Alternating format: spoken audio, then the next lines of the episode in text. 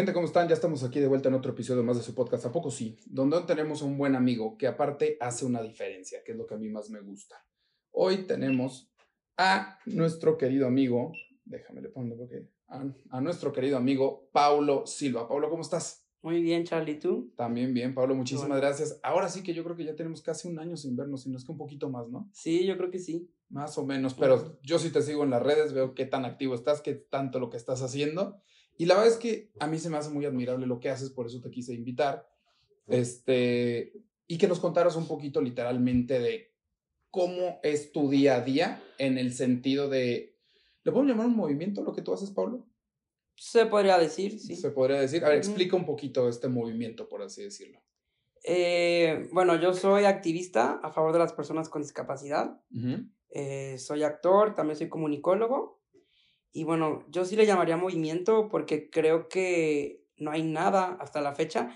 Ya hay, ha habido varios movimientos. Ahorita actualmente en México hay tres, de hecho, movimientos de personas con discapacidad. Pero ya tenemos apenas unos años en donde nos pudimos organizar y de hecho el 3 de diciembre, que es el Día Internacional de las Personas con Discapacidad, salimos a las calles a marchar y a rodar. Literalmente a exigir nuestros derechos, porque yo cuando entré a la carrera, algo que me llamaba mucho la atención era, pues veía muchos movimientos sociales, LGBTQ, em, afroamericanos, pero feminista, feminista sí, sí, sí, pero nunca veía nada que tenga que ver con la discapacidad. Yo decía, ¿por qué no hay personas con discapacidad que salgamos y exijamos nuestros derechos? Porque tristemente, pues el mundo no está hecho para personas como nosotras, como nosotros. Cuando dices, eh, y digo, esto específicamente para las personas que no saben, cuando dices nuestros derechos, es que sí lo quiero recalcar porque de repente se nos van cosas que es que ni siquiera es demasiado, es algo básico lo que se está pidiendo, ¿no? Sí. ¿Y cuáles son?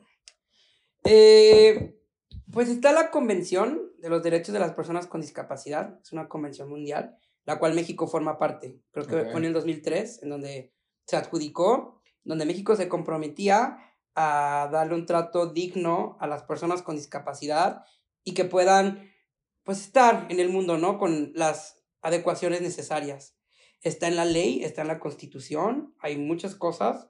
Sin embargo, esa ley no se cumple y no se garantiza. Entonces, por ejemplo, eh, se habla un establecimiento, un restaurante, una empresa. Ya por ley tiene que tener toda la accesibilidad desde antes de que se abre el lugar. Y ya hay ah. todos los lineamientos para que te puedan, en teoría, dar permiso para funcionar. Eso estamos hablando rampas, rampas elevadores. elevadores, baños, pero no solamente para personas en silla de ruedas. Claro. También guía podotáctil para personas con discapacidad visual. Eh, por ejemplo, que consideren todas estas cosas cuando hay un sismo. A ver, las personas sordas, ¿cómo pueden darse cuenta cuando está la alarma, no? Ah, ¿y cómo es eso? Hay un mecanismo en donde es con luces. Órale. Entonces, estás, está el, el, el ruido, pero también hay luces que avisan. Entonces, todo este tipo de cosas ya está y está por ley. Sin embargo, eh, una, muchas personas no la conocen. Dos, eh, piensan que es muy caro, entonces no lo ponen. Y pues también, pues la impunidad en México, ¿no? Este, aún así abren los lugares sin importar que no haya accesibilidad. Que no haya ningún tipo, déjame más checar. No estoy ni siquiera seguro si. ¿Está grabando, Ro? Ah, sí. Ya, chingón. ¿Ves? Te digo que aquí todo se vale. este, a ver, eso era exactamente lo que yo te iba a preguntar ahorita que lo dijiste. Digo, tristemente sí vivimos en un país. Pues sí, yo creo que sí hay países eh, en los que ya no pasa tanto, o en serio es muy penado si esto pasa. Pero, ¿tienes porcentajes, por ejemplo, de que dices, a ver, tanta cantidad de establecimientos sí abren y no cumplen estas normas? No tengo como tal un porcentaje porque ni siquiera hay estadísticas. Es que ahí está el problema. Ahí está el problema, ajá, o sea, no hay estadísticas y mientras no haya estadísticas, pues no se visibiliza. Yo te voy a platicar, hice un ejercicio eh, con una agenda de Guadalajara que se llama Anécdota. Es una agenda indagante en donde, aparte de, ser, de tener la función de una agenda, también te recomiendan lugares cada mes de donde salir, bares, eh, restaurantes. Esa es la parte indagante. Ajá, bares, restaurantes, lugares culturales, em, experiencias gastronómicas, etc. Entonces, cada mes te recomienda bares, restaurantes, lugares. Eh, también tiene un arte de un artista de Guadalajara, en donde tiene ahí como la portada del mes. Ok. Y pues sí, es una agenda también donde recomienda episodios de podcast, es como súper interactiva. Ok. Y me contactaron eh, las dueñas de, de, de Anécdota porque querían hacer una colaboración en donde, así como, no sé si has visto, pero en Google Maps o, sí, bueno, o le pones en Google eh, tal lugar y de repente te dice si es amigable para la comunidad LGBTQ, pues lo mismo querían hacer, intentamos hacer para personas con discapacidad. Eh, en Eso cuestión, todavía sí. mejor. O sea, en cuestión sí, de accesibilidad. sí. Pero no lo hay, o sea, ahorita no lo hay como tal. Entonces lo que hicimos fue, me pasaron una base de datos de los lugares que ya tienen y literalmente estuve, no, no tuve oportunidad de ir a todos los lugares y no me vuelvo loco. Fue un trabajo de cuatro meses. Eh, ¿Cuántos donde lugares? más de 100 lugares. Hijo de su madre. Entre cafeterías, restaurantes, bares, museos. Entonces lo que yo hacía era marcar a cada lugar, marcaba, pero también de repente me iba a asesorar y también veía en Google imágenes y calificamos tres cosas. Acceso, eh, que la persona... Ah, ojo, esto es solamente para personas con discapacidad física, Ok. porque pues si nos ponemos con discapacidad auditiva o visual, pues ya, pues no, no hay. Esa es otra pregunta que yo tengo. ¿Una persona que tiene discapacidad auditivo visual no se le considera una discapacidad física per se? No, es que son cinco tipos de discapacidades.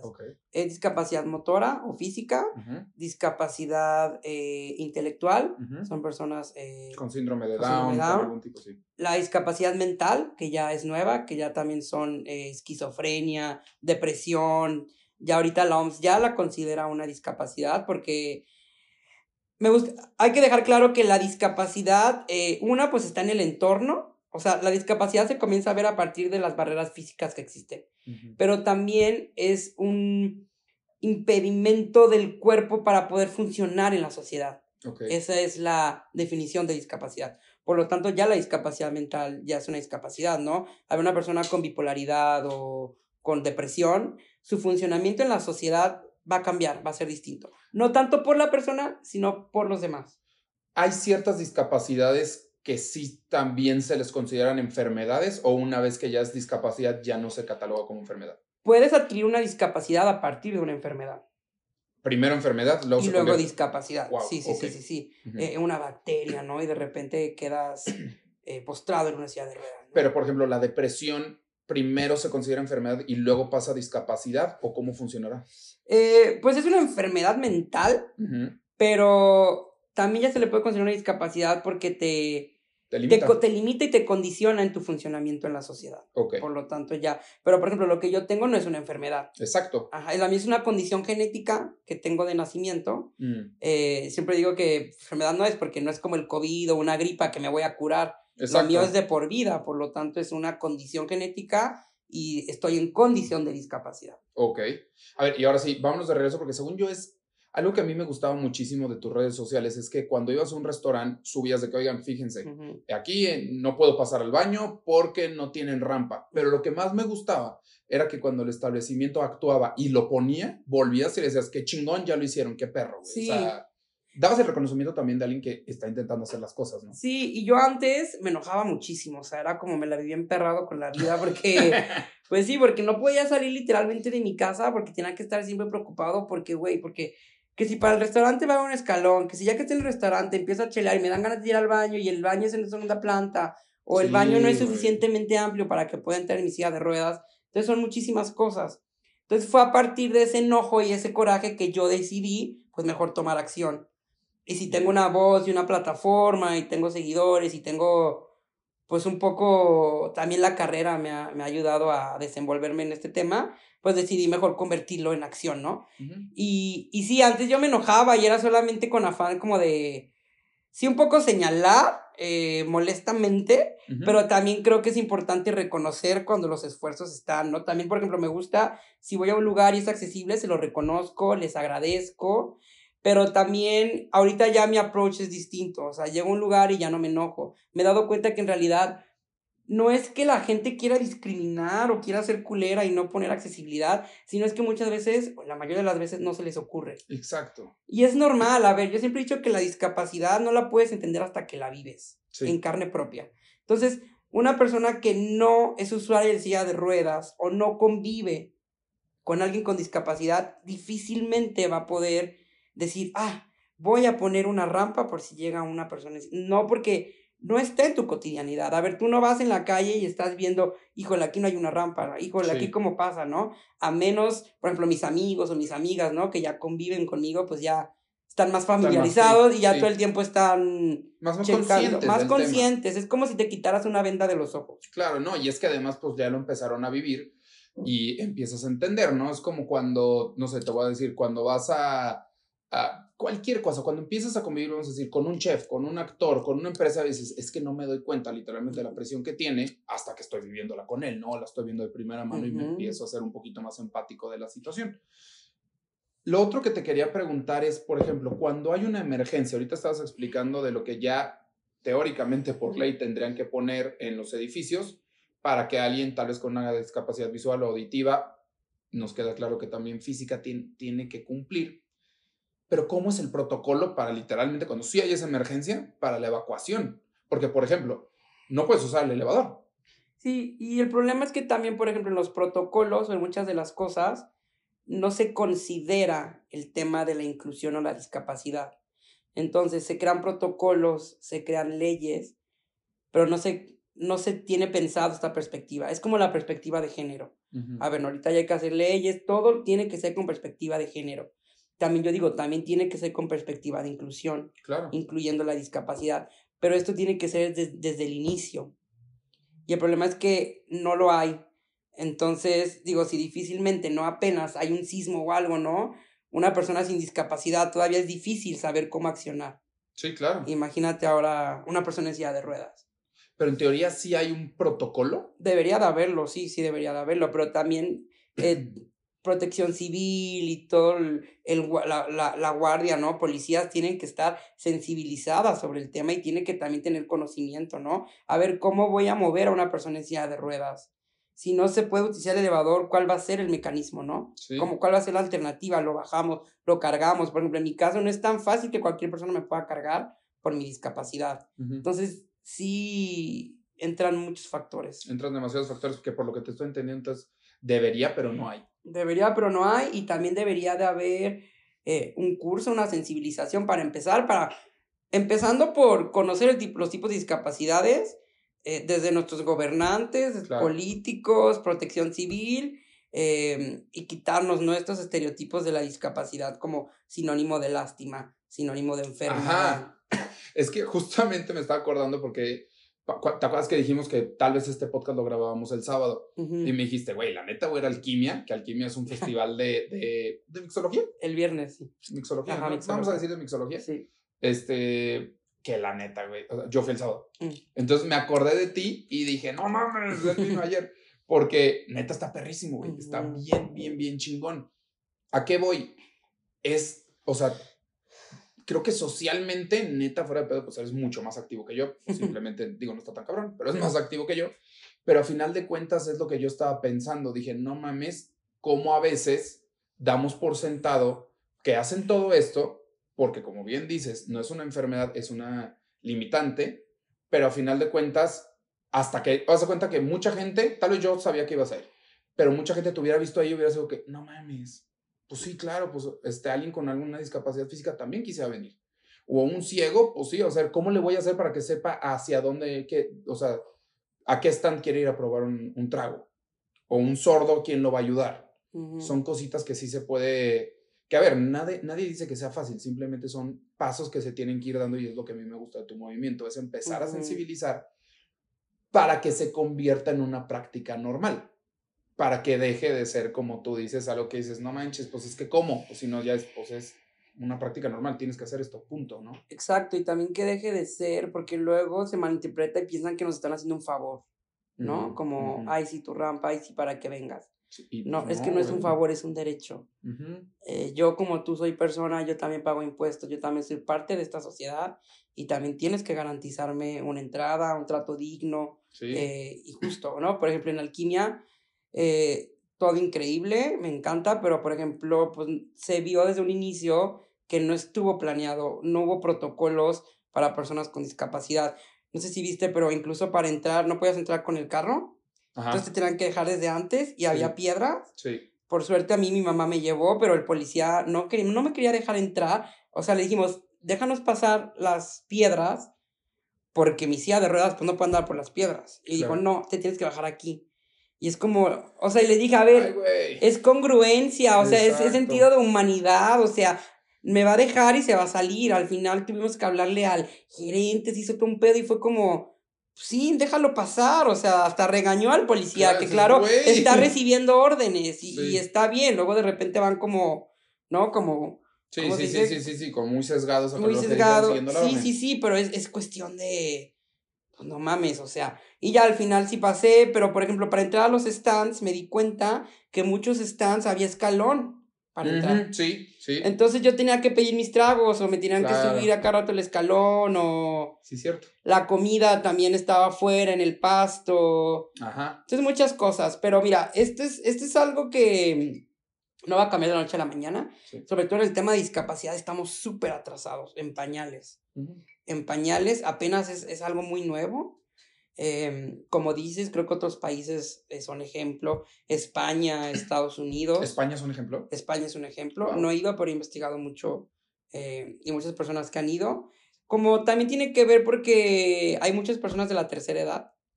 sí. Entonces también eh, eso. Están un poquito más conscientes. En Estados Unidos hay muchos veteranos ah, que adquirieron discapacidad o alguna amputación por la guerra. Claro. Entonces también. Eh, y pues sí, en México lo vemos todavía como una desgracia tener discapacidad, ¿no? Es lo peor que le puede pasar a una persona.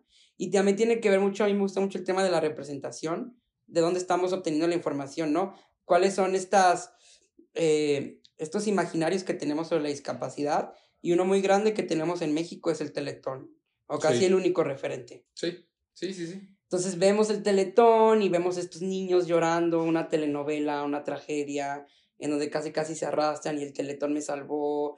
Y también que son puros niños, ¿no? O sea, es una infancia eterna. Pues desde cómo te cuentan la historia en el programa del Teletón. Es una telenovela. y tú, pues qué, güey, pues literal. Entonces es dona y, y solamente una vez al año, eh, si yo como empresario BBVA voy a donar 5 eh, millones de pesos al Teletón y ya hice mi parte, ¿no? Por la inclusión.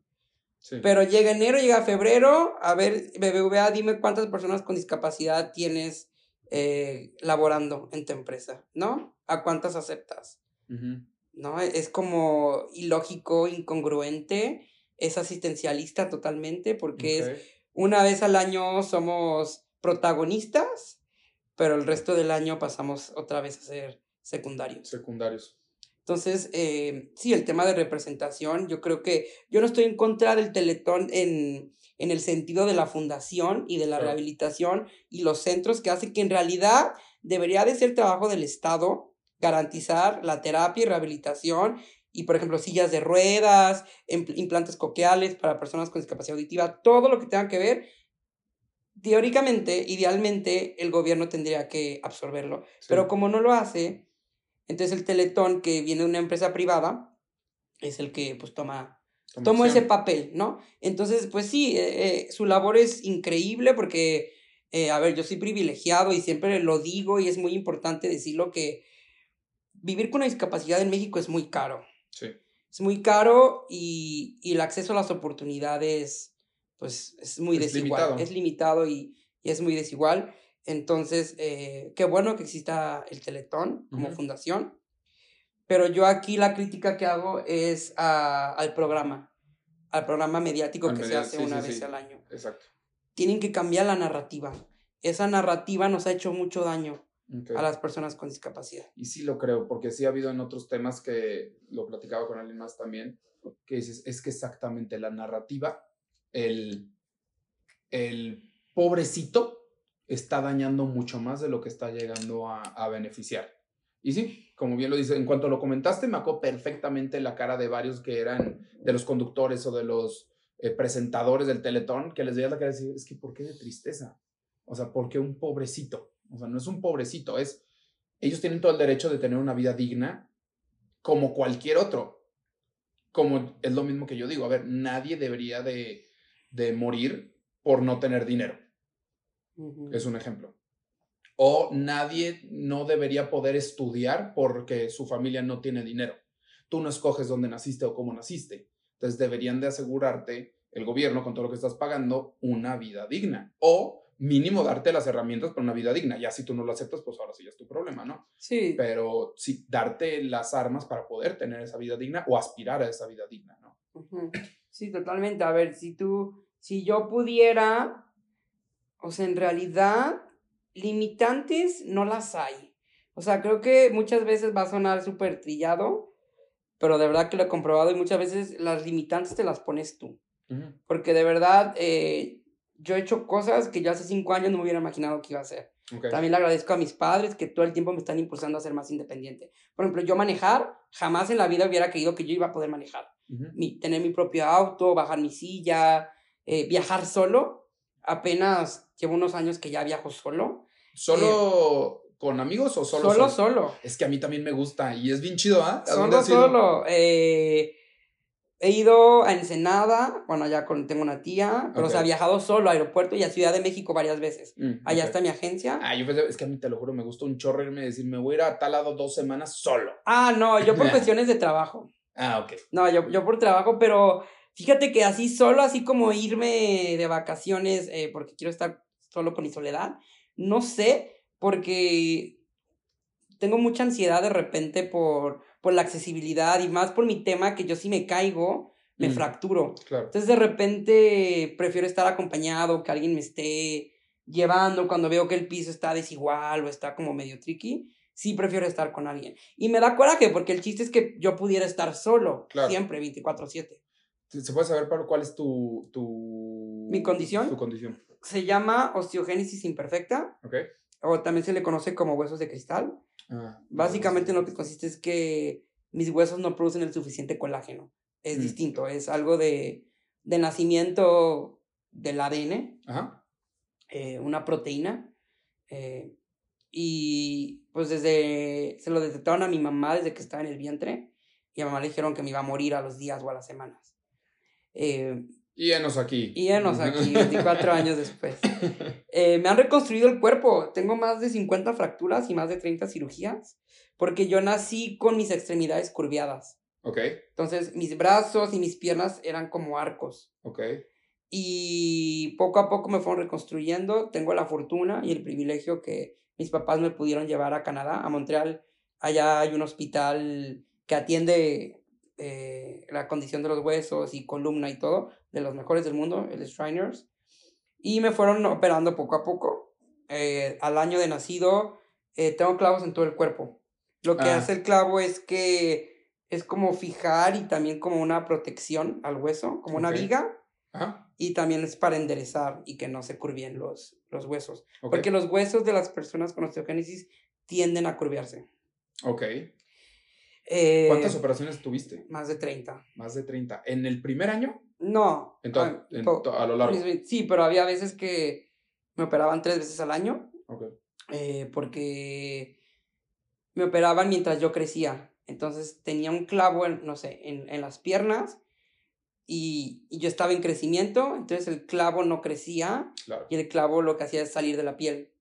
Ah, wow. Porque ya queda corto el clavo. Ya. Entonces tienen, tenían que estarlos cambiando.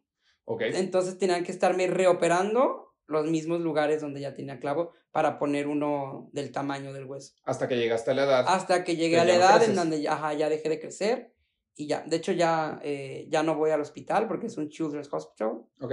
Y ya técnicamente ahorita estoy en mi etapa de gracia en donde ya no me voy a fracturar. O sea, sí, obviamente si me caigo o algo fuerte, sí, pero ya no tanto como, cuando era un niño. Sí, claro, no, y ahorita digo, no digo exactamente como todo, pero ahorita cualquiera nos caemos, nos metemos un chingadazo y te fracturas. Sí, sí, sí, sí, sí, pero yo más, o sea, si, me dan un, así un golpe, sí se me fractura el hueso. Okay. Entonces, eh, pues sí, también tratamientos que me han hecho, absorbentes de calcio que es por la vena, mucho sol, tengo que tomar mucho sol. ¿Ah, por suerte aquí en México, pues sí. Ah, pero son tanto en la playa. Sí, es que el sol es absorbente de calcio. Sí. O sea, el calcio que yo. Parte de la vitamina D que Ajá, también tomo vitamina D. Ok. Este. Es para que ese calcio se absorba. Ok. Y pues sí, ejercicio también muy importante. Yo voy a nadar todos los días. Y es a gustísimo. Sí. Solo que a mí lo que me pasa, no sé si te pasa a ti, pero yo salgo de nadar que me encanta. Y aunque haya nadado fuerte, ¿no? O sea, de ejercicio, me siento como todo el día como si estuviera en la playa que ah, estoy sí, es que, es que pues te cansa y te relaja el agua y te relaja. Sí, es, pero la neta es delicioso porque justo hoy, no sé por qué se le ocurrió a la que es la entrenadora, me dijo, oye, tú vienes por ejercicio, por terapia, ¿por qué? Le dije, por las dos. Pero como que un, te lo juro que me preguntó como encuesta, no más de que como tú qué haces aquí, ¿no? Y, le, y la neta nunca lo había pensado, dije, las dos. Porque es un momento terapéutico, la neta. Y además, si te cansas. Sí. Está, la neta está bien chido. ¿Dónde nadas? Nado en un gimnasio por Ciudad Granja, en una alberca semiolímpica. este, trato de ir todos los días. Ahorita he estado súper disciplinado. Em, pero yo sí lo hago, creo que también, o sea, por ejercicio, por salud y terapéutico, o sea, terapéutico en el sentido de que es mi espacio para mí, en donde no tengo celular, en donde estoy pensando en proyectos mientras nado, estoy filosofando y el agua siempre, pues yo desde chiquito el agua ha sido como, tengo una conexión muy fuerte con el agua porque es el lugar donde yo me siento libre y me siento sin ataduras, ¿no? Y también donde me puedo estirar el cuerpo y y puedo. Ajá. Vas pensando en proyectos, van pensando en el día y al mismo tiempo dices, pero que no se te vaya la cuenta de cuánto llevas. Ah, sí, también, también estoy viendo 25 metros y hasta que llega el kilómetro ya. Ya dices, una, dos, ¿cuántas vueltas llevo? Tres, no mames. Sí, a veces me pasa que ya se me pasan por andar acá. ¿Cómo es tu día a día, Pablo? Pero no te pregunto de este lado, te pregunto porque, a ver, dices que aparte eres actor y comunicólogo. Sí. Entonces, ¿cómo es tu día a día? Pues ahorita mi día a día es muy desquacerado. me, acabo, me acabo de graduar. Ok, felicidades. Gracias. Eh, ahorita en mayo me gradué. Llevo tres meses de graduado. ¿De dónde te graduaste? Del ITESO. Ok, comunicación. como ciencias de la comunicación. Em, y estoy en esta etapa terrible que no sé si tú la pasaste. A ver. Eh, en la etapa en la que o sea, acabas la carrera y te vuelven a llegar las crisis existenciales que tenías desde antes de empezar la carrera. O sea, y me refiriéndome a qué voy a hacer laboralmente, en realidad lo que estudié era lo que quería estudiar. Eh, el desempleo está cabrón, ¿no? Obviamente la carrera que elegí, pues, me encanta, nunca me, no me arrepiento de lo que elegí, eh, me encantó mi carrera, pero pues sí. ¿Con cuál dudaste? O sea, ahorita lo piensas y dices, pude haber hecho que... a la vez no me veo en otra carrera. Ah, bueno. No, sí. Más bien es como, creo que es mucha presión social, ¿no? Como de este mundo capitalista en el que vivimos, que te dice pero, que... Yo sí creo que es de este mundo social capitalista, sí, pero también es la misma expectativa que uno se pone. Sí. Que tú crees, diario crees que dices, como te creaste un ideal hace mucho tiempo, tú solito empiezas a decir, es que yo pensé que a esta edad ya iba a estar entalado. Y yo pensé que a esta edad ahora iba a estar entalado. Y dices, es que, güey, o sea, los ideales, está bien tener una meta, pero el camino va a cambiar 300 veces. No va a haber alguien, o yo no conozco a nadie, que haya dicho, mi ideal es ese y 100% seguir ese camino y nunca cambió nada. Dices, no creo. Yo no conozco a nadie que haya hecho eso. La cosa es, y justo lo platicaba, eh, fui a una ceremonia de cacao hace como dos, tres semanas, no me acuerdo, y parte de lo que se vio es la gratitud, que era, a ver, está bien que tu camino haya cambiado, pero reconócete y agradecete todo lo que ya avanzaste.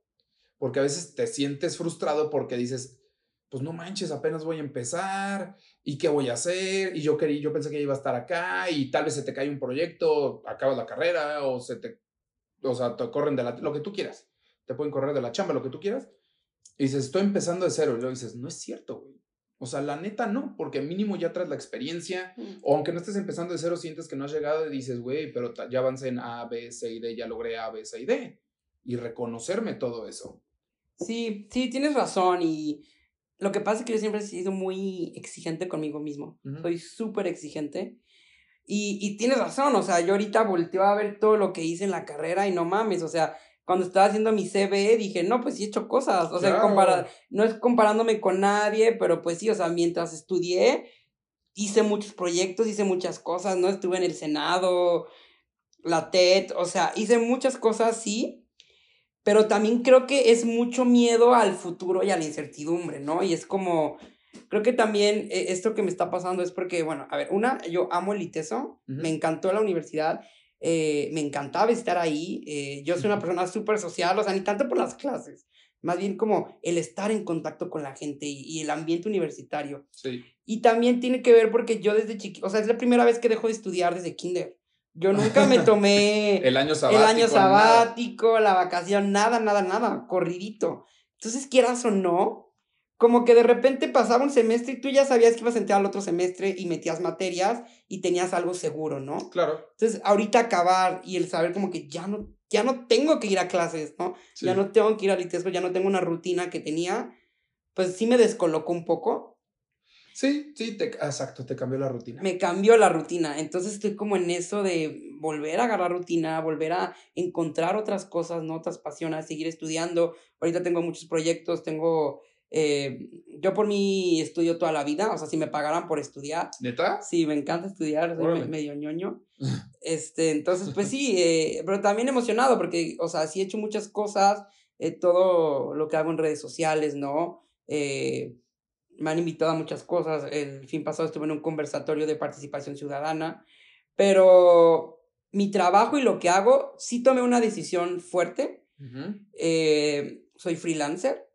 Yo decidí y ahorita estoy decidiendo no estar en una empresa como se supone o lo que esperan de ti, ¿no? Lo que sea que sea, las expectativas. Por suerte no tengo esa expectativa o esa carga de mis padres, me apoyan en todo. Eh, pero el camino, no te voy a decir que sea más difícil, pero sí va a ser un poco más largo, o distinto, ¿no? ¿Pero freelancer de qué? O sea, Pues freelancer, a ver, no, no, no, pues de todo, o sea, está lo de creación de contenido, lo que hago en las redes sociales, de repente me sale una plática, un taller de los que doy, eh, algo en el ITESO, también me sale un casting, ¿no? Para algo de actuación, pero, pero pues la actuación también, tú sabes, es bien difícil, ¿no? bien difícil. Si para una persona sin discapacidad es difícil, apenas se está abriendo un poco a la diversidad, eh, pero falta mucho. Y es que la verdad, seamos muy honestos, la actuación es uno de los pocos trabajos donde literalmente te pueden juzgar por tu físico. Porque ahí sí te pueden decir, y no, no lo estoy diciendo por una discapacidad, dicen, a ver, güey, pues es que yo se lo he dicho a varios, eh, tengo la fortuna de conocer a varios actores y me dicen, güey, es que no me escogen. Le digo, cabrón, es que estás yendo a la audición que te están diciendo que de 1,80 moreno, de pelo castaño, de ojo verde, y tú eres un chaparrito gordito de hoyuelos. Pues no quedas, güey. O sea, de entrada te van a decir, es que ya en la descripción no estás. Tienes que escoger los papeles que van con lo que, pues, literalmente con la con el lineamiento que te marcaron para la audición. Lo que sí estoy de acuerdo contigo es deberían de crear más personajes inclusivos. Sí y no, creo que, o sea, sí hay personajes que sí o sí ya te piden ciertas características, ¿no? Porque así lo visualiza el director, así lo visualizan los escritores. O simplemente es, una, es un guion basado en algo real y dices, pues es que así eran, pues ¿qué hago? Pero, por ejemplo, tenemos el caso de la sirenita, ¿no? Sí. Todo el escándalo, ¿no? Que pasó, que porque es negra, si en la caricatura era blanca y pelirroja, ¿no? Y, creo que también tiene que ver eh, con esto de la representación, ¿no? Vuelvo a lo mismo. Si seguimos perpetuando y seguimos contratando y seguimos viendo los mismos personajes de un 80, blanco, güeros, heteronormados, ¿no? Eh, ojo azul, pues entonces todas las demás personas es como si no existieran. Siempre he dicho que lo que no se ve no existe. Yo, o sea, yo, yo nunca me veía representado en ningún lado. En el mundo de la moda igual, ¿no? Eh, las pasarelas, por ejemplo. Vemos estos eh, hombres altísimos, ¿no? De un 80 guapísimos y está bien, pero también es, a ver, por lo menos en México son 20.8 millones de personas con discapacidad. 20.8. es el 16% de la población. Es un buen todos y todas nos vestimos. Claro. Somos un sector que está activo y consume. Aparte a ti te gusta la moda, Me encanta la moda, pero, pero también ha sido un tema amor-odio con la moda, porque también la moda no ha sido, eh, pues la moda no es inclusiva, ¿no? Para empezar desde las tallas. Okay. Para mí es súper difícil encontrar de mi talla, es una persona de talla pequeña, entonces eh, si voy a la sección de niños, pues está muy infantilizada la ropa. Sí. Y luego de adultos, eh, pues S o XS y me queda grande aún así. Sí. Yo de todos modos siempre tengo que truquear la ropa, ¿no? Mandarla que los pantalones a cortar, entubar y todo. Entonces, eh, seguimos haciendo ropa para un tipo de persona. A ver, incluso aquí en México, ¿no? La estatura promedio de las mujeres, pues es, pues es, son, bajas, son pequeñas, no es, no es como en Europa. pero aún así siguen mandando o sigue habiendo como, eh, incluso, ¿no? En, en, la, en la mercadotecnia, ¿no? O en Sara, es como para, para gente de alta o para gente también delgada. Sí. Donde entra la gente. Sí, con sobrepeso. Plus size, ajá. Sí, sí, sí. Entonces, justo, justo es lo que yo como. Es lo que hago, ¿no? No solamente en el tema de discapacidad, sino en, en diversidad en general, diversidad e inclusión. También en el tema de la diversidad sexual, que también yo, yo formo parte de, de la comunidad, que pues ahí tengo un tema porque siento que la comunidad LGBTQ no ha sido tan abierta, al menos no acepta todos los cuerpos. Eh, donde quedan las personas con discapacidad. O sea, dentro de dentro la de la comunidad existen muchas violencias. Ok. Muchas, porque aún así sigue habiendo un estereotipo del hombre gay eh, al que uno aspira, ¿no? Igual, alto, sin discapacidad. Eh, mamado. Mamado y que no sea afeminado. También. Ah. También. Ok. Entonces, no, pero también típico, está bien, sé gay, eh, no me importa con quién te acuestes, pero que no se te note. Ok. y está cabrón eso. Está muy cabrón eso. Pero entonces, es, en ese caso, por ¿alguna vez se te latió ser diseñador? No, eh, no por el, por el simple hecho de que yo soy muy malo en todo lo que tenga que ver con manualidades. Soy muy creativo, pero cuando me pongo a hacer o escribir, no. Y me dijeron, incluso en Canadá es muy chistoso que tiene que ver, o sea, literalmente por mi condición, porque como yo no gateé, no caminé, no tengo ah, buena psicomotricidad. Entonces, incluso recortar, siempre me salgo de la línea, colorear también espantoso, y tiene que ver pues desde las etapas del crecimiento. Tienes toda la razón, sí, cierto, tiene todo el sentido. Sí, porque justo, a ver, ahorita que yo tengo mi, mi, primer sobrino que está bien chiquito, que dicen que no camine mm, antes de gatear por la psicomotricidad, que no sé qué. Pues imagínate, yo dejé de usar pañal como hasta los 8 años, 10. Y ahí, ok. O sea, todo influye y, y, y, está cabrón porque influye hasta lo que, a mi vida de ahorita, ¿no? Lo que hago. También mi letra es espantosa. No, la mía también, pero eso tiene que ver. O sea, eso, no, eso, la mía es Espantosa. imagínate, yo tengo peor letra que mi papá y mi papá es doctor. Entonces, date una idea. Pero entonces, a ver, eh, los castings que está haciendo ahorita, las, los papeles. Para empezar, vamos profundizando un poquito en esto de ahí. ¿Qué tipo de, de. ¿Qué género te gustaría entrarle actuando? O sea, ¿te gusta comedia? ¿Te gusta drama? ¿Te gusta realismo? ¿Qué te gusta? Yo creo que tiene que ver también eh, con el approach que he tenido a la actuación. Yo toda mi vida he tenido, estado cercano al teatro. Ok. Entonces, eh, teatro, teatro siempre. Apenas el año pasado tuve acercamiento a la televisión. Tuve la oportunidad eh, de estar en una serie de Disney Plus. Se llama Lucha, Despierta tu Naturaleza. Fue a partir de mi agencia que me ¿Lucha, salió. Perdón? Lucha, Despierta tu Naturaleza. Ok. Es como lucha, dos puntos, despierta tu naturaleza. Es una producción eh, latinoamericana, mexicana, así como Netflix está sacando contenido, bueno, ya lleva varios años, ¿no? Contenido original de México. También Disney está. ¿Eso lo están grabando también en Argentina o esa solución aquí? Argentina, en Argentina están las oficinas de Disney Latinoamérica y pues Argentina fue donde empezó, ¿no? Disney Channel y Zapping y todo. Sí. Eh, pero ya en México también ya están empezando a ver producciones. Ok. No sé cuándo vaya a salir.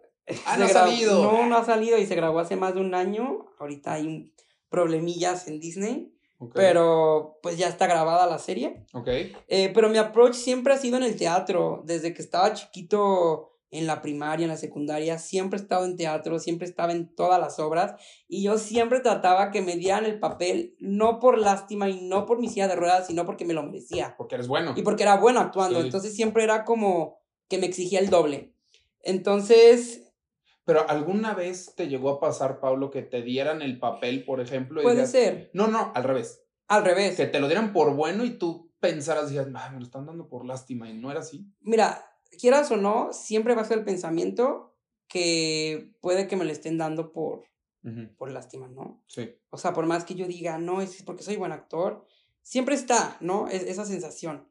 Y, y, puede que sea solo algo mío y en realidad, A ver, te lo digo porque todos tenemos nuestros demonios, ¿no? O sea, que dices, a ver, también uno duda de, de, lo que le pasa muchas veces y uno se autosabotea muchísimo. Entonces, me queda, me queda claro que a ti también te puede llegar a pasar eso. Sí, sí, sí, y por eso justo me he tratado de, o sea, me, me, me preparo y sigo estudiando actuación a la al día de hoy. Eh, ¿Cómo? Porque quiero ¿Qué, te que... Gusta? ¿Qué te gusta, o sea, leer o estudiar? ¿Cómo te estás preparando? No, estoy en clases. Estoy en clases ahorita de teatro. Mm, ¿Con quién? Y en el ITESO, con ah. una actriz, directora, Circe Ranquel.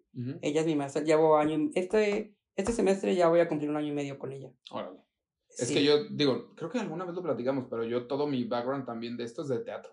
Ah, neta. o sea, yo desde la universidad estuve becado en teatro y luego me seguí un buen rato en el teatro hasta que también tuve la oportunidad de tele, cine y, y, y, radio. No sabía. Pero por eso te preguntaba, por eso te estoy haciendo tanto hincapié en el teatro, mm. porque no sé si a ti te pasa lo mismo, es que la adrenalina es bien. Es lo que te iba a decir, o sea, yo mil veces prefiero, yo que ya tuve también estar frente a cámaras, la verdad lo odié. O sea, no, no lo odié, pero no se le compara estar en un escenario. No se le compara, a ver, tiene sus pros y sus contras de todo lo que puedes pues, hacer con una cámara. O sea, puedes corregir ciertas cosas, puedes hacer que quede bien, ciertas tomas, cierto, o sea, a ver, el teatro es one shot. Es, eso es lo que a mí me gusta del teatro y la adrenalina de estar ahí y que es una convención, ¿no? O sea, estás ahí con el público y estás en, en, en Verona, ¿no? Si es Romeo y Julieta, y es una convención y, y, lo que salga. Y a mí me encantaba cuando me tocaba romper cuarta pared, puta. Ah, sí. Me fascinaba hacer eso. Pero sí, yo, a saber, yo sí creo que todo tiene lo suyo, ¿no? O sea, a mí me gusta más eh, y sobre todo respeto muchísimo a los actores que hacen de todo. O sea, que dicen, por ejemplo, cuando se llevan de que, ay, pues sí, el actor de Hollywood que trajeron a Broadway, güey, lo está intentando, ¿qué tiene de malo? ¿Cuántos de Broadway quieren estar en Hollywood? La neta. Mira, al final, al final de cuentas, lo que me decía mi maestra es que igual la actuación de teatro te sirve para la actuación de cámara. Claro. O sea, al final de cuentas es Solo tienes que aprender a exagerarle menos. Exacto, sí, sí, quieras o no, sí, la técnica es distinta, ¿no? En el teatro tienes que exagerar, ¿no? Incluso la voz y... Sí, proyectar más y hacer la expresión para que te vean. Y, y en cámara, pues es más natural. Ay, mira, de haber sabido mañana el jueves, que ya ves que te digo que mañana me voy a la Ciudad de México, voy a estar con la chava de Anastasia y con. Mm, que ahorita está en el Teatro Telcel. Que ahorita está en el Teatro Telcel. Carlos Quesada ya estuvo con nosotros, solo que estuvo con nosotros en este podcast justo diciendo: hay una muy buena noticia, solo todavía no la puedo decir. Era Anastasia. Y era que ya estaba casteado de Anastasia y ahora vamos a ir a, ah. a, grabar con esa Ciudad de México a ver cómo les está yendo. Qué chido. Vente, vamos. vamos, qué chido. Estaría muy chido, pero sí, la neta, sí sí entiendo la parte de, de esa adrenalina, es padrísima. La neta sí es bien chida. Pero entonces, pero volvemos a lo mismo. ¿Qué género? O sea, está bien el teatro, pero ¿qué género te gusta? Me gusta mucho el biodrama. Ok. Eh, yo soy dramático y eh, actuación de método. Okay. Vivencial. No mames, o sea, tú vas por, o sea, escenario no escenario, tú sigues en el personaje. Ahorita estoy, justo estoy ahorita el... Ahorita soy un personaje. ahorita estoy no, no, Ahorita estoy explorando la otra, eh, que es la actuación de forma, ¿no? Que es, o sea, entras el personaje. Em, y sí, creo que sirve muchísimo y, y, es lo que deberíamos de hacer, porque también el, el vivencial tienes que estar bien acá, porque si no de repente te te zafa una tuerca. Sí, del Stanislavski.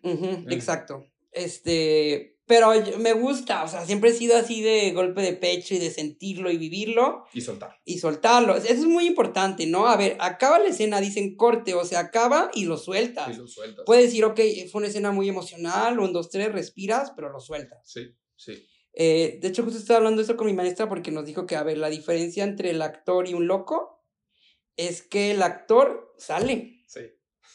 y el loco ahí se y el loco ahí se queda. Sí, sí. ¿Y cuántos hemos visto actores que la han, se han deschavetado? y, que, y que también decimos, ¿no? Por ejemplo, Heath Ledger, que decimos, es que el personaje lo mató. No, no, no, el personaje no lo mató. A ver, él ya tenía algo detrás que puede que en el papel haya detonado cosas. Sí. Pero el personaje no lo mató. El personaje no. A ver, Jared Leto es un actor de método y no se sale del personaje hasta que acaban con la última escena, el último día de grabación. Lady Gaga en House of Gucci, también en Patricia Reggiani, ella decía, no me digan Stephanie, no soy Gaga, soy Patricia, y no dejó el acento todos los meses de grabación. Pero se salieron. En cuanto allá acabó la película. Ah, sí, sí. O sea, eso también es un arte, tiene todo su pues tiene todo su, su, pues, su chiste. así como los psicólogos tienen que ir al psicólogo. Exactamente. Creo que también los actores de cajón tenemos que estar Sí, con el psicólogo. Con el psicólogo, sí, claro, por vida. Y al mismo tiempo en clases de actuación. También. Continuamente. Continuamente hay que, estar actualizando. cambiando y actualizándote y cambiándote el chip. De que, a ver, eso ya se acabó. Porque luego es donde te encasillas y dicen, es que diario está igual este güey. Y dicen, no, cámbiale, cámbiale, cámbiale. Ya, ya pasó ese. Ya no eres, ya no eres este House of Gucci, ya eres Star is Born, o sea, ya cambiaste. oye, lo que pasó con Daniel Radcliffe un poco, ¿no? Sí. Era como a la fecha, ¿no? Es el Harry Potter. Pero ese güey es de los, para mí es de los que en serio lo ves y dices, sí cambió. O sea, la neta es que hizo un gran personaje de Harry Potter demasiado conocido, pero yo lo veo en sus, en sus otras películas y en sus otras actuaciones y dices, güey, la neta sí lo ha logrado, ha sido muy distinto. Sí. Para mí uno de los mejores en hacer eso era Kevin Spacey. Y digo era mm. porque, pues, puta, pues ya, ah, pues, dicen que ahí va ganando y que tal vez vuelve, pero la neta a mí se me, o sea, te estás yendo de cadena de favores a House of Cards. Nada que ver. Me encantaba en House of Cards como también rompía la cuarta pared. Ah, sí, rompió muchísimo la cuarta pared, estaba muy chido.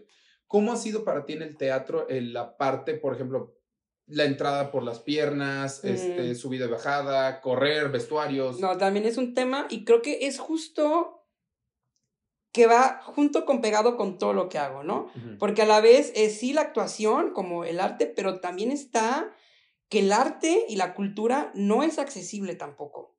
Sí. O sea, desde la construcción de los teatros, de los escenarios, justo acaba de pasar una experiencia que estuve en un laboratorio de movimiento con un coreógrafo australiano, Mark Brew. Eh, fue una colaboración entre... laboratorio de movimiento es... O sea, ¿cuál es la diferencia con uno de baile, por ejemplo? Fue, es lo mismo, solamente que era, fueron dos semanas de experimentación, una, como una residencia, en donde experimentamos el movimiento con personas con discapacidad y sin discapacidad. Y era danza contemporánea.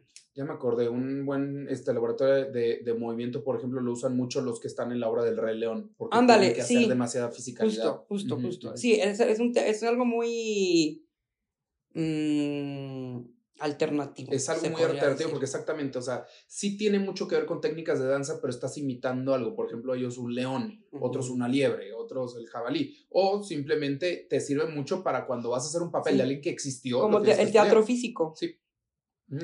Este, y justo también eh, me he dado cuenta que ahí, ahí, ahí, entra mi activismo. Desde llegar a un teatro, ¿no? Por ejemplo, si me contratan para una obra o algo, o en esto del laboratorio de movimiento que fue en el. En el. ¿Dónde fue? ¿Dónde está? Acá en Federalismo. ¿El Torres Bodet? No. ¿El, Torre Blanca? Experimental, no. Este... No, el este experimental está por el Parque Azul, Agua Azul bueno, un teatro también viejísimo. Eh, y para entrar a, al escenario eran escaleras. Entonces estaba el camerino y luego bajabas unas escaleras. Mm, eran como 20. Y se los hice saber. Al, al, terminar eh, la presentación que tuvimos, había una sesión de preguntas y respuestas. Ahí estaba la secretaria de Cultura y todo. Y yo tenía aquí, dije, es que cómo es posible, porque era una, era un ejercicio eh, de inclusión, porque era de personas con discapacidad, porque el coreógrafo tiene discapacidad. Ok. Eso es importante. El coreógrafo tiene discapacidad y él eh, tiene una compañía de baile de personas con y sin discapacidad. ¿Cómo se llama esta persona? Mark Brew. Ok. Ah, es australiano, dices. Es australiano, pero no, vive en Europa. Ah. Entonces lo trajeron de allá, para una residencia. Ah, qué chido. sí, estuvo increíble, fue una experiencia. Ahí tengo en mis redes sociales lo voy a buscar, eh, un video. Este, entonces, finalizó y yo tomé el micrófono y dije, todo padrísimo, la experiencia, pero se me hace un poco ilógico que siendo una residencia, ¿no? Que se vende como una residencia inclusiva, en donde hay, había una persona con discapacidad auditiva, había dos personas con discapacidad intelectual, había otra chava en silla de ruedas, y que donde presentamos eh, este ejercicio, este laboratorio, este work in progress, fue un work in progress, pues no sea un espacio accesible. Sí. Y sí fue como... ¿Y cómo le hicieron para subirlo? Para, no, pues me, ayudaron los compañeros. Sí, sí, para ti, pero había varios, ¿no? Éramos dos, dos en silla de ruedas. Ah, Entonces uno y luego el otro. Entonces creo que por eso quiero seguir haciéndolo, porque creo que también ya encontré otra, pues ahora sí que otra misión de vida, ¿no? Que es este, sí, el activismo, lo que hago en la sociedad, pero también en el arte y en la cultura. Es que eso es la combinación perfecta. ¿Cuántas personas, a ver, actores, actrices, tú conoces que tengan discapacidad? ¿No? De repente vemos que interpretan a personajes con discapacidad y, y, se ponen en silla de ruedas. Que yo digo, a ver, si hay actores con discapacidad, pues entonces que les den la oportunidad. La, de la teoría del todo. Ajá, sí, sí, que ahí tengo mis, mis, mis reservas, ¿no? Con eso. eh, pero también, por ejemplo, ahorita hubo una, una obra de teatro en Ciudad de México, eh, en, el, en el helénico, se llamó Costo de Vida. Ok. Que es también una historia, eh, estaban dos personas con discapacidad y dos sin discapacidad y es una historia, creo que tiene que ver con, con un accidente y que decía de ruedas. Entonces, lo que yo digo es que haya más historias de ese tipo y que también lleguemos a un punto en el que la discapacidad no tenga nada que ver con el papel. Ajá que yo pueda interpretar a un... Al mejor amigo de alguien, punto. A un espía, a un policía, a un cura. Drama, güey. O sea, no puede ser la verdad, quieres drama, cabrón. A un villano. Se quiero ser el malo, güey. Quiero que haya drama. Ajá, exacto. Ok. ¿Qué, ¿Cuándo es la obra? O sea, ¿cuándo empiezas ensayos, todo? ¿De qué? No, ahorita, no, ahorita no, ahorita no tengo nada. Ah, la de México. ¿qué la de México fue, ya fue, ya fue. Ah, ya fue. Se acaba de terminar, fue una temporada. No la pude ir a ver, pero... Ah, pensé que tú ibas a estar ahí. No, no, no. Estuvieron otros actores y otras actrices. Eh, y, tú, y le fue muy bien a la obra. Y eran personas con discapacidad. Entonces, también, este... Por ejemplo, ¿no? Yo decía, a ver, ver un mamá mía, ahorita está mamá mía en Ciudad de México también. Ajá. Ver a un Sky, ¿no? En silla de ruedas. y que igual, y pues X, eh, la silla de ruedas no tiene nada que ver. O por ejemplo, ah, creo que ahorita, no sé si sigue, pero la de siete veces adiós, que está bien, pues que metan algo ahí. me encantaría, sería mi sueño yo estar en, en, la versión de él y él. sería mi sueño. Y ahí no tiene ningún, o sea, ningún parámetro, no, lo y, haber hecho. Y que no tenga que ver, o sea, es con mi discapacidad, o sea, no es a pesar de mi discapacidad, no, no, no, con mi discapacidad, eso es lo que digo. Entonces, sí, no, incluso sería interesante porque podríamos meterle cosas ¿Ya viste Siete veces a Dios? No la he visto, pero todo el mundo me lo ha recomendado. Ah, tienes que... ahorita, vela ahorita. Sí, sí, sí. sí sigue entonces. Sí, sigue. Ahorita el jueves, el jueves son la versión él y él. Y los fines de semana es él y ella. Y ahorita está con Suria Vega. Él y... Ah, pues, ok. Entonces también las dos. ¿En qué teatro está, Anima? En el Ramiro Jiménez. Ok. Está por el sur. Por el sur. Ajá. Ok. Mira. Sí, es que exactamente, es, es a lo que vengo otra vez. El chiste es ya ni que la gente ya ni se fije, es no a pesar, con, sin, da igual. El güey está ahí porque está haciendo un papel. Y, da igual. y está haciendo un trabajo. Oye, ¿nunca te ha latido la dirección? Fíjate que últimamente lo he pensado. Lo he pensado. También incluso a mí me gusta mucho escribir. Entonces también como la creación de nuevas historias. No te a mano. Sí, a compu, no, sí, no, no, no. Eh, y escribir historias, historias distintas, ¿no? Siempre he dicho que historias de personas con discapacidad, eh, de mujeres con discapacidad, porque ahora imagínate, eh, interseccional, ¿no? A ver, una mujer con discapacidad o un hombre con discapacidad, que sea parte de la comunidad LGBTQ, que sea una persona trans, ¿no? Pero yo creo que si vas a hacer eso, yo creo que, ah, opino, tal vez vas a caer un poquito lo mismo de lo que platicamos del Teletón. Si tú vas a escribir y tú vas a ser director, tú normaliza el rollo. No, por eso. Es, es que la diferencia es que uno lo está hablando desde su vida. El problema que lo que yo veo es que las historias que se han contado sobre la discapacidad son contadas desde personas que no viven con una discapacidad. Sí. Desde el guion. Sí. Entonces empiezan con estos estereotipos, ¿no? A ver, yo antes de ti, o ese estereotipo de llega una enfermera y lo salva, ¿no? Y se muere. Sí. Como este de que te tienen que llegar a salvar. Sí, sí, sí. Entonces, otra vez del pobrecito. Otra vez del pobrecito, ¿no? Eh, hay como arquetipos. Está el angelical, el, el monstruoso, que también hubo todo un tema con la película de brujas de Anne Hathaway.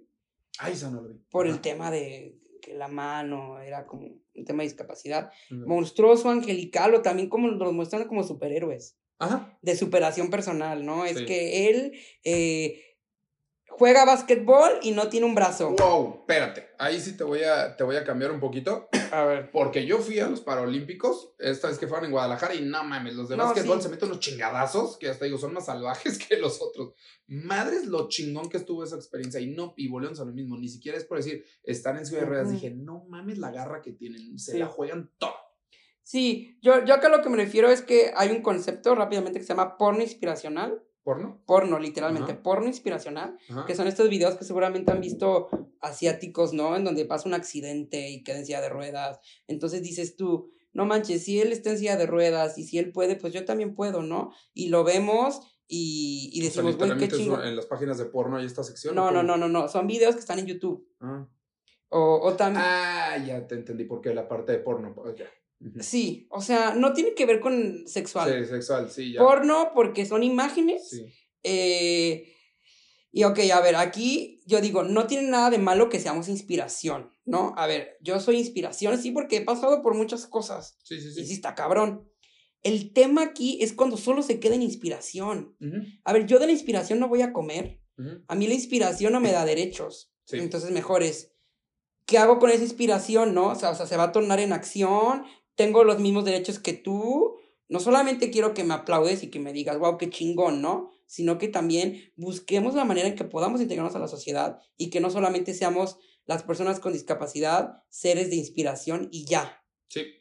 Pero ahí es donde te digo, a través de la dirección y tú creando ese tipo de, y ni siquiera te voy a decir contenido, porque no estoy diciendo solo en redes, sino de producción, estaría poca madre. Sí para que eso podría ser parte de tu nuevo movimiento y ahorita que estás buscando un camino, neta, como dices, te encanta el arte, eres creativo, pero, pues, a ver, a mí tampoco se me da dibujar y yo también corto con las patas. Pero la dirección sí, sí, para mandar soy bueno. ok. ¿Ves? sí, pues así, pero ya yo como ¿Y te gusta escribir? Me gusta escribir. O te puedes juntar con alguien, colaborar con alguien que sepa hacer. Estaría chido, güey, lo deberías pensar. Sí. sí podría ser. Sí, no lo descarto, no lo descarto. Yo todo lo que venga, creo que son oportunidades y... Y cuando venga, y pues digo, hay que buscarlas, pero también hay que saber aprovecharlas, ¿no? Sí. La neta, qué chido. Pablo, yo que hago estos episodios con cinco preguntas. Son cinco preguntas para conocerte más a ti. No hay pregunta correcta, no hay pregunta incorrecta. Ok. Va. Dale. ¿Qué libro y qué película recomiendas y por qué? Libro. Estuvo buenísimo el suspiro. Ahí está la parte dramática del pedo. Primero película. Hay una película que me encanta y la he visto, bueno, dos, pero es del mismo director. Es que yo soy muy dramático y soy muy de este tipo de películas. Eh, de David Fincher. Eh, una es Gone Girl, Perdida. Me encanta porque aparte... Gone Girl pensé que la había dirigido Ben Affleck. ¿No, no, no actuó, pero es de David Fincher. Este, y aparte me encanta el papel que hace Rosamund Pike, que para mí no es una villana. ¿Y qué es? Sí, no, una anti-hero. Siento que es una... O sea, sí, pero no. brillado el rollo porque sí los dos se la estaban Sí, sí, es una super relación tóxica. A ver, perdón, digo, para los que no lo han visto, de esto no arruina el final, pero la morra también mató a gente, entonces tampoco era como que... Sí, bueno, sí, sí, sí, sí. Pero bueno. Eh, Gone Girl también me encanta porque también leí los libros, creo que también se los puedo recomendar. Si les gusta eh, lo policíaco y, y de asesinatos, eh, Millennium, La chica del dragón tatuado, que está la versión este, sueca, que es la original, que es de los libros de Stieg Larsson, y la versión que es la película con Daniel Craig y Rooney Mara, la chica del dragón tatuado, que también la he visto mil veces y me encanta. Me gusta mucho el papel de Elizabeth Salander, se me hace muy interesante. Todos los papeles femeninos me... Te llaman mucho la llaman mucho la atención. ¿Qué tal la de Joy? ¿La viste? Joy... También con esta Jennifer Lawrence. Que Joy, no es de Joy de Alegría, así se llama la mujer Joy. Y que... Creo que no la he visto, pero... entonces, qué bueno. qué bueno, qué envidias. Cuando dices que envidia, qué bueno que lo vas a ver. Entonces, libros eh, la chica del dragón tatuado. Y película. Eh, el libro se llama Los hombres que no amaban a las mujeres. Ah, ok. Y es una trilogía. ¿Y de quién es? De Stieg Larsson. Stieg Larsson, ok. Él murió y luego la continuó un escritor americano, me parece. Como que retomó. ¿A poco? Sí, sí. Pocas veces pasa en el mundo de la literatura. Sí. Porque la gente pedía cuarta, quinta, porque es un personaje que no muere, que es Lisbeth Salander, que es una detective. Entonces querían ¿Cómo tomaron que lo agarrara alguien más? Creo que había dejado manuscritos incompletos y murió y lo retomó otro. ¿Y lo recibieron bien?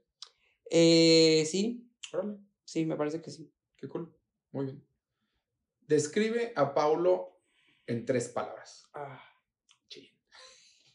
Creo que auténtico, aguerrido y apasionado auténtico, y apasionado. Bien.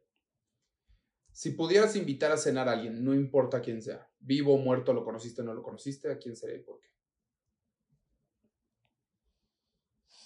Creo que invitaría a dos personas, que son dos de mis autores favoritos que leí en la carrera. Eh, a Michel Foucault. Ok. Eh, ¿Quién es ella? Es un autor francés. Ah, Michel. Cabrón. Pero ya, pues murió hace muchos años. Y a Paul B. Preciado, también es, es un autor trans, que él habla mucho de el porno, la industria farmacopornográfica, todo lo que tiene que ver con esto que los humanos hemos hecho, ¿no? De cirugías o de prostéticos. Y habla mucho también de movimientos sociales y de todo lo que tiene que ver con, con el cuerpo y la identidad. Entonces se me haría increíble poder cenar con, con ellos. Pero Michel Foucault, ¿por qué? Michel Foucault, eh, pues es que lo leí mucho en la carrera y habla mucho del control de la vigilancia y de los gobiernos. Era de izquierda, entonces como que siempre estaba desafiando el sistema. Era gay. ¿Ya leíste 1984? No, de Harumi. ¿Eh? De Harumi, ¿no? De... No. No. No, a ver, ahorita te digo exactamente de quién es. Pero es literalmente, ahorita te digo el nombre, pero es literalmente como un Big Brother. O sea, te está diciendo, es que te están viendo todo el tiempo. Mm. Y él se adelanta, o sea, es 1984, pero lo escribió creo que en 1950. Mm. Él pensaba que en 1984 iba a ser así. Le atinó a como es, solo se adelantó. En realidad es lo que empezó a pasar alrededor de los 2000 como person of interest, que decían, Ujú. es que las cámaras te están viendo, saben dónde estás, te controlan de cierta manera. El gobierno obviamente lo, lo exageró, pero en retrospectiva es real. Y está bien cómo te, o sea, todo lo del celular, cómo te rastrean y cómo tienen, la neta está chido. Sí, Sí, búscalo, la neta está, está muy bueno, muy bueno el libro. Ahorita te digo de, de quién es. ¿Quién es? No importa la fe que tengas, no importa la religión, no importa. Vamos a pensar que sí hay una vida después de aquí. Cuando te llamen, que esperamos que sea en mucho tiempo, te dicen, Pablo, este es el libro de tu vida. ¿Qué título le pones?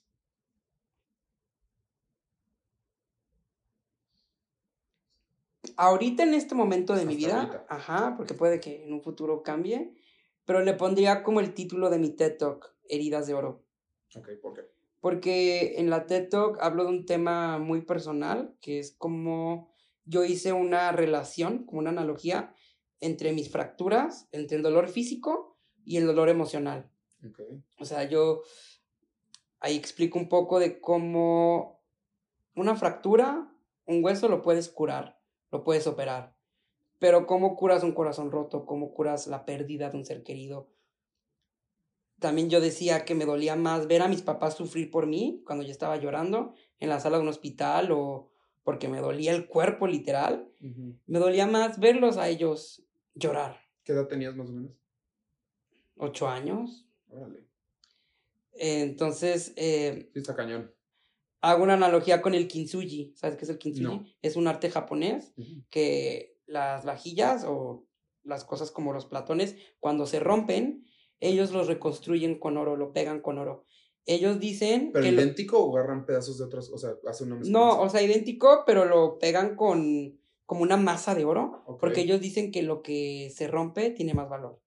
Órale. Ajá. Wow. Entonces justo lo reconstruyen con oro. Entonces se ve, tú puedes buscar kintsugi y se ve, no sé, como un plato negro y se ven como las fisuras de oro, como Mm. reconstruido. Ok.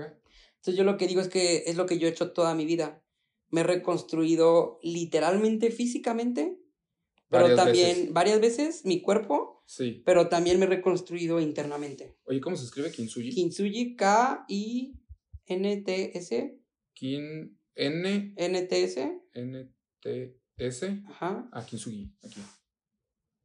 Órale. Wow. Qué cool. No manches, qué chingón. Entonces digo que es lo que yo he hecho toda mi vida, o sea, reconstruirme físicamente con clavos y con las fracturas, pero también internamente esas caídas, ese dolor me ha formado y me ha forjado. Sí, totalmente. Entonces por eso le pondría heridas de oro. y digo, ya tu TED Talk. ¿De eso lo basaste? Sí, sí, está en YouTube, la pueden ver para los que estén escuchando. Se llama Heridas de Oro en YouTube. Qué chingona la, la experiencia de la TED Talk, ¿verdad? chingona y pesada. O sea, si tú me preguntas si lo volvería a hacer, lo dudo. ¿Neta no lo volverías a hacer? Fueron muchos meses de estrés. Tuve un coach que me estuvo preparando, practicando. ¿Cuánto tiempo te dieron? ¿10? 15. 15. Me dieron 15. Pero ya sabes que el formato TED es súper riguroso y no te puedes pasar ni un minuto ni menos. Y tienes el tiempo enfrente y no puedes hablar de muchos temas. Es un guion. O sea, literalmente un guion, como de una película, lo tienes que... no, no hay cabida a la improvisación. Y yo soy muy de improvisar. Entonces me costó mucho trabajo. ¿Llevas mucho visual o no? No, no, no llevaba nada. Ah, nada visual. No, espera, ya dudé. Es que creo que yo no lo tenía atrás, lo estaban poniendo como para tú acordarte. Ajá. No me, acuerdo, no, me acuerdo, no me acuerdo si llevaba visual. Yo creo que tienes que llevar algo. Alguna diapositiva porque hay pantallas. Es que me acuerdo muy bien que te. Porque yo soy muy malo para la memorización, incluso con los textos me cuesta mucho trabajo. Es algo complicado eso para un actor, ¿eh? Pero bueno. sí. sí, porque de repente me pasa que estoy más enfocado en el texto y la actuación pasa a estar en segundo plano y debe ser al revés. debe ser al revés. El texto ya viene. El texto ya deberías de apropiarlo y ya, ¿no? Como dicen, off-book, eso ya es parte de ti. Ok. Oye, la de, la de, el de 1984 es de George Orwell. Sí, él es el que. Lo vale. ya lo había escuchado.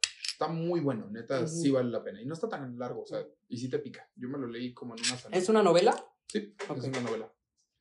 Y la última pregunta y la forzada, por así decirlo, es ¿qué sigue para Pablo?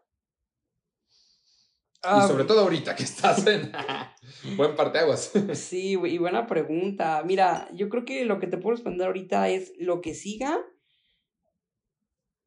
que venga, pero obviamente quiero seguir la línea, siempre siéndome fiel a mí mismo, eh, siguiendo luchando por los derechos de las personas con discapacidad, haciendo lo que me apasiona y si además puedo ganar dinero de eso, pues qué mejor. Pero yo espero que siga así y que no me rinda en algún momento del camino, porque como te lo dije, es un camino duro, difícil de estar tocando puertas y de de repente ups and downs. Sí. Yo espero seguir así. eh, pero por el momento... Ves, te lo repito, la dirección y la producción es de lo que te va a dar que sigas con las dos y ganes dinero y todo siguiéndome preparándome, creo que preparándome. Quiero meterme a, a diplomados, a cursos, me voy a meter ahorita a un taller de eh, teatro escénico para personas con discapacidad, o sea, como cómo hacer teatro de forma inclusiva. Entonces, seguirme preparando. Pero, a ver, hacer teatro de forma inclusiva, o sea, hacer el teatro literal o literal cómo hacer las obras. La verdad no sé, me voy a meter, Pero justo es eso, es como desde los ejercicios. Mm. Creo que tiene que ver eh, con la parte escénica, pero también de producción. De ambas. Ok. Que también es un área que no es explorada y no hay muchos que se. No, y eso, o sea, hasta, eh, o sea, si también es del lado de producción, ahí hasta mismos directores y productores no, que no cuentan con una discapacidad se deberían de meter para entender todo eso. No, aparte sirve muchísimo porque puedes ver a ver, estamos muy acostumbrados a ver todo, ¿no? O sea, sí, con los ojos somos muy visuales y también no hemos explorado el teatro desde otros sentidos, integrar los otros sentidos. Sí. Yo he ido a puestas en escenas donde, este, desde la ambientación, ¿no? El sonido, cada vez como que son más las pantallas, eh, incluso las sensaciones, el olor, la atmósfera, hacerlo, y eso también es inclusión. Sí, eso es totalmente inclusivo. Qué chingón. Pues Pablo, muchísimas gracias. La verdad es que ojalá, ojalá, ojalá muy pronto podamos tener otro episodio contigo donde nos estés contando ahora sí lo que estás haciendo. Porque yo estoy muy de acuerdo en lo que está diciendo, que siempre te tienes que preparar. Siempre tienes que estar buscando, como tú dices, diplomados, estar eh, actualizando, estar avanzando, pero a la par ya de estar haciendo algo, de tomar acción. Porque luego también creo que pasa que nos encasillamos en, y ahora este, y ahora este, sí, güey, aquí ahora vas a empezar a hacerlo. Y en la práctica. Ajá, y en la práctica, ¿cuánto, no? Y aparte se aprende muchísimo en la práctica. Y estoy seguro que lo vas a empezar a hacer muy, muy, muy pronto, porque de alguna manera, como lo decíamos hace rato, de empezar a reconocer, ya lo haces. Solo es darte cuenta que ya lo haces para que ahora sí des el mega boom ahorita en tu nueva etapa. Así que, Pablo, muchísimas gracias y esta es tu casa. Muchas gracias, Charlie. Gracias. Mi gente, ya saben, cada semana estamos con ustedes. Esto fue A Poco Sí la neta está muy chido, La neta está padre que, que, puedas hacer ese tipo de cosas. Me encanta que, que, si lo puedes juntar la dirección y la producción ahorita que eres creativo.